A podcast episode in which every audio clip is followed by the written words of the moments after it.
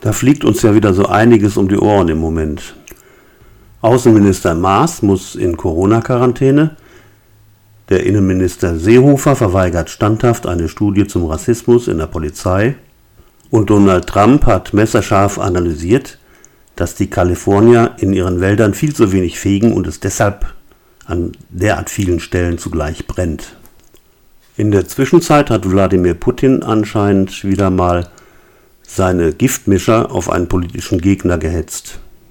Wir sehen also, es wird höchste Zeit für eine neue Folge im Podcast KPL Audio, zu der ich dich herzlich begrüße. Jeden Morgen nach dem Aufstehen schnappe ich mein Smartphone und lese erstmal Zeitung. Die elektronische Allzweckwaffe liefert mir nämlich die Online-Ausgaben von der Zeit, vom Spiegel und von der Rheinischen Post. Und natürlich gibt es da auch Google News. Dort allerdings hat man den sattsam bekannten Spruch Nichts ist älter als die Zeitung von gestern noch nie gehört. Zu meinem Leidwesen werden nämlich die dort angebotenen Nachrichtenartikel nicht nach Aktualität sortiert, sondern nach irgendeinem streng geheimen Algorithmus.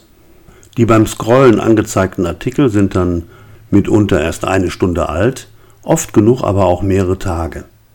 Ich persönlich finde das sehr ärgerlich, dass ich alte oder bereits gelesene Artikel nicht einfach ausblenden kann. Also lande ich meist ziemlich schnell bei den Spiegelschlachtzeilen. Und dann lese ich und lese und warte und warte und warte. Ich warte nämlich darauf, dass mir ein Thema begegnet, über das ich mich lustig machen kann. Im Moment traue ich mich aber gar nicht. Welche Art von Humor will sich zum Beispiel mit den Vorkommnissen auf den griechischen Inseln befassen? Welchen Witz soll man noch machen über diesen infantilen Psychopathen in Washington, der nicht nur sein eigenes Land zugrunde richtet, sondern auf der ganzen Welt unermessliche Schäden anrichtet? Schlechte Zeiten also für Humoriker und Satiriker jeder Art. Wohl dem, der es da mit Wilhelm Busch halten kann. Humor ist, wenn man trotzdem lacht.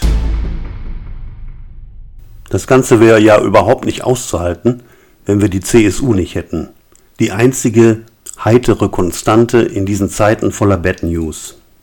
Mit unerschütterlicher Zuverlässigkeit versorgt uns die bayerische Trachtengruppe seit Jahrzehnten mit ganz besonders unfähigen, inkompetenten und eigentlich überhaupt nicht brauchbaren Spitzenpolitikern. Zielsicher krallt sich die Trachtentruppe bei jeder Regierungsbeteiligung zuallererst das Verkehrsministerium. In der Folge werden dann überproportional hohe Beträge aus dem Etat für Infrastrukturinvestitionen nach Bayern gelenkt. Jeder, der mit dem Auto mal dahin fährt, ich selbst fahre eigentlich immer nur dadurch, kann sich an dem gut ausgebauten Autobahnnetz erfreuen. Der aktuelle Verkehrsminister heißt Scheuer Andi und hat sein Hobby zum Beruf gemacht. Zuerst mal hat er sein Herzensanliegen, die Pkw-Maut, in einem Milliardengrab versenkt. Später flog ihm dann noch seine neue Straßenverkehrsordnung um die Ohren. Was davor und dazwischen noch so alles war, will ich gar nicht so genau wissen. Jedenfalls war da nichts, also rein gar nichts, mit dem er mir positiv aufgefallen wäre. Und dann ist da natürlich noch der Seehofer Horst. Der ist dem Scheuer Andi sein Parteispezi und Bundesinnenminister. Der Seehofer Horst hat's im Moment nicht leicht. Er kämpft nämlich einen Kampf, einen harten Kampf gegen die Logik. Weil nämlich dort in letzter Zeit so viele Leute als fremdenfeindlich, antisemitisch, rassistisch und sonst wie rechtsradikal aufgefallen sind, sollte nämlich zur Erlangung erhellender Erkenntnisse darüber, ob es in der Polizei strukturelle Probleme mit dem Rassismus gibt, eine wissenschaftliche Studie aufgelegt werden. Nun hat aber der Seehofer Horst Angst davor, dass diese Studie aufdecken könnte, wie viele Neonazis und artverwandte AfD-Wähler vom Berufsbild des bewaffneten Ordnungshüters angezogen werden könnten. Das nämlich könnte seine These, es gäbe diesbezüglich nur Einzelfälle, mit lautem Wumms zum Einsturz bringen. Und weil der Seehofer Horst unter anderem auch mit einer manifesten Beratungsresistenz gesegnet ist, hat er diese Studie dann mal ganz einfach gestoppt.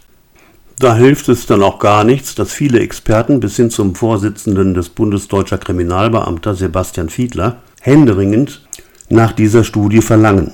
Denn immerhin könnte dadurch ja auch nachgewiesen werden, dass die große Mehrheit der deutschen Polizisten eben nicht rechtsradikal unterwegs ist. Der Seehofer Horst möchte aber die Größenordnung des Problems gar nicht genau kennen. Ein strukturelles Rassismusproblem bei der Polizei sei nicht erwiesen und es ginge immer nur um Einzelfälle. Wenn ihm jetzt nicht bald jemand beibringt, wie durchschaubar diese Taktik ist, kann man die vielen aufrichtig und engagiert ihren Dienst verrichtenden Polizistinnen und Polizisten nur bedauern.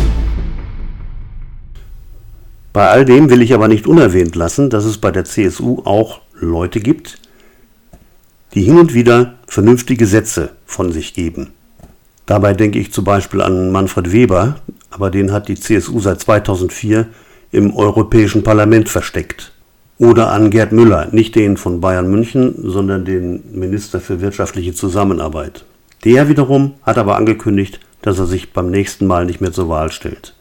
Dafür wird dann womöglich der Söder Markus unser nächster Bundeskanzler. Das ist der, der sich immer mit heißer Luft aufbläst und die mit viel Tamtam -Tam von sich gibt, wenn er nicht gerade Bäume umarmt.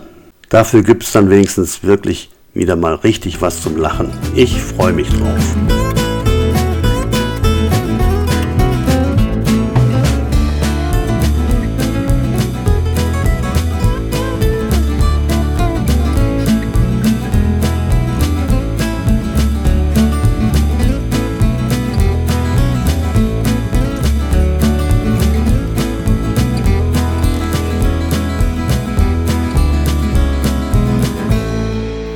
Schönen Tag noch.